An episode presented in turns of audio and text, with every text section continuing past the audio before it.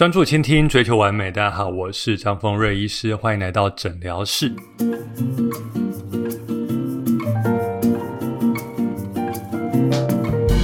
对我来说啊，年龄只是一个数字，我们不怕老，但只怕显老。在疫情期间，大家都戴着口罩，但不要以为口罩可以掩盖你的实际年龄哦。其实露出来的眼睛跟眼睛周围，最容易泄露出我们年龄的秘密。所以这一集想跟大家聊聊眼周老化到底为什么会发生，我们如何去避免它，还有最后我们怎么去治疗它，甚至更早期的预防胜于治疗它。OK。大家可以去观察一些上年纪的人，会发现他的眉眼之间，虽然他戴着口罩，可是你可以猜出他大概几岁。你可以觉得他最近有点疲累等等的，这个到底是为什么？我先讲一个很重要的点哦。大家可以发现，通常三四十岁以上人，或是有些人天生的，你会发现他的眉毛跟眼睛距离会越来越近，呈现一个眉压眼的现象。这就是一个很重要的一个关键。因为眉压眼会导致于眉毛下压，会导致于眼皮浮肿，会导致于眼皮张不开，你的双眼皮会变窄等等。所以为什么会越来越近呢？这牵涉到地心引力有关。因为我们人是站立的动物，不像狗是趴着，或其他鱼是躺着，或是平的游。人是直立的动物。直立的动物根据爱因斯坦万有引力定律，或是 E 等 mc 平方，眉毛跟眼皮会随着地心引力慢慢往下垂，所以眉毛往下压的时候，就会产生眉压眼的情形。眉压眼，眼皮下压，眼皮越来越窄，越来越低，加上眼周纹路的产生，整个人就好像有早老。或者是瞬间就老了十岁，所以现在聊聊为什么除了眉压眼的情形之外，眼睛周围的眼皮为什么会老化呢？跟大家做一个小科普，大家知道眼皮一天要眨眼几次吗？嗯，想一想，答案是每天眨眼平均高达一万到一万两千次。眼睛啊，它是一天最忙碌、使用频率最高的器官。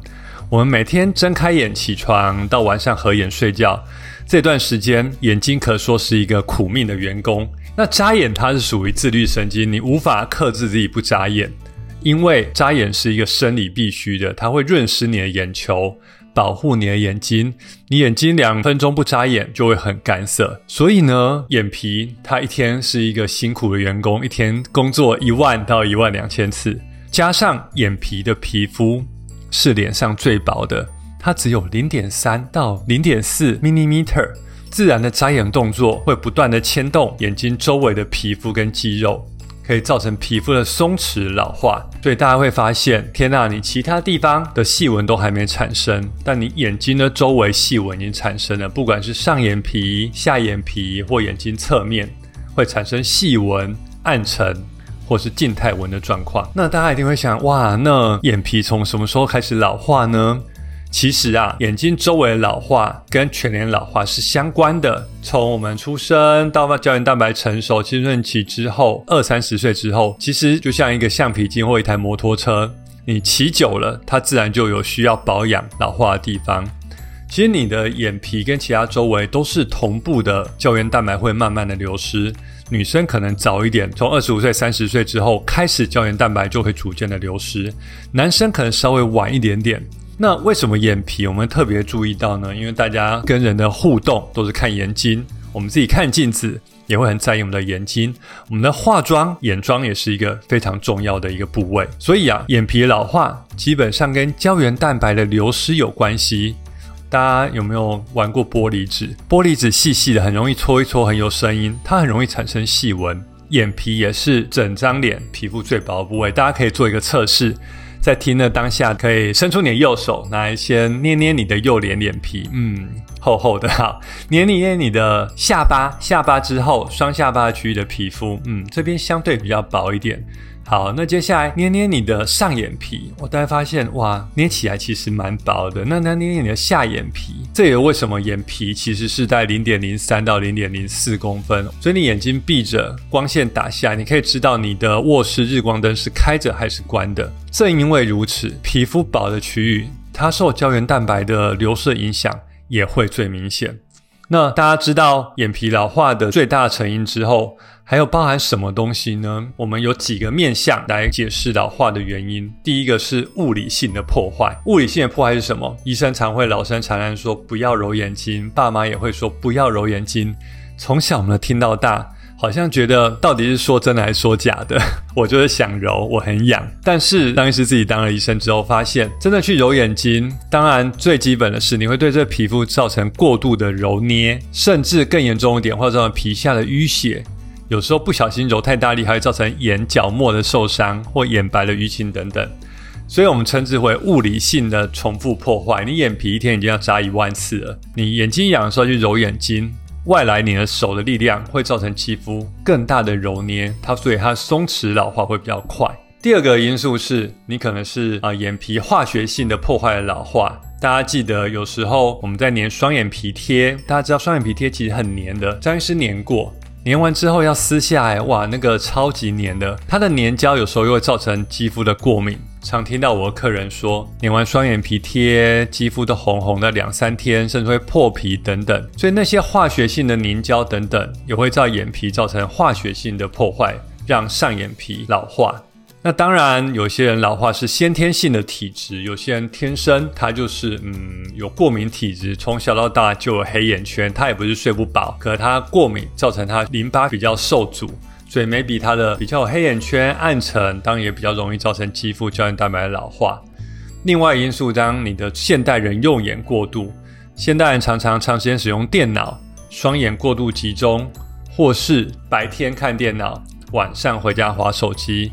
半夜在看 Netflix，眼睛过度的使用、老化、充血等等，也会造成皮肤过度的老化。所以听到这边，大家也想说：天呐，哇，这些因素好像我都有。张医师自己承认，我也有以上的某些因素。那知道原因之后，我们来想想，我们如何延缓皮肤的老化？去延缓跟预防等等，一般我们可以分成手术类跟非手术类。那我们先讲讲非手术类好了。肌肤的老化，它 maybe 是一个不可逆的过程，因为老化它就像动物，你的胶原蛋白流失等等。但我们要如何用非手术的过程来治疗它呢？老生常谈，预防胜于治疗。第一步，你当然以上这些让眼周老化的因素，我们要尽量避免它，不要揉眼睛，不要用眼过度，控制你的过敏等等。我们可以先预防它。那怎么去治疗它呢？一般来讲，眼睛周围。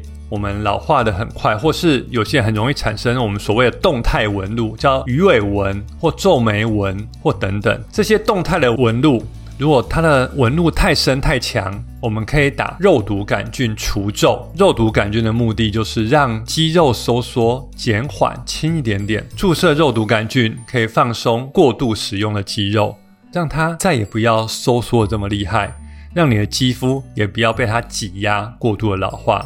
第一步可以是这样，第二步还记得肌肤老化变薄、胶原蛋白流失，我们可以使用让肌肤刺激胶原蛋白生长的治疗来去逆转 reverse 这个效果。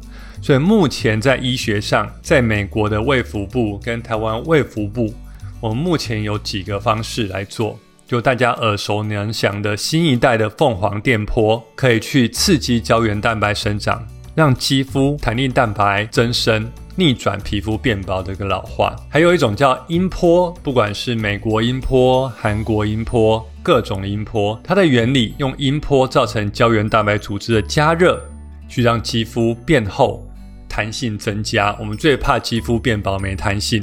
但是电波跟音波就是这个新一代的方法，非手术的治疗，让它肌肤比较恢复弹性。张医师本身有做过，我觉得比起一些没有实证的一些美容产品，我觉得有医学实证的这些治疗，不管是通过美国 FDA、台湾卫福部等等，我觉得是做起来才会觉得自己有安心、有医学的证据。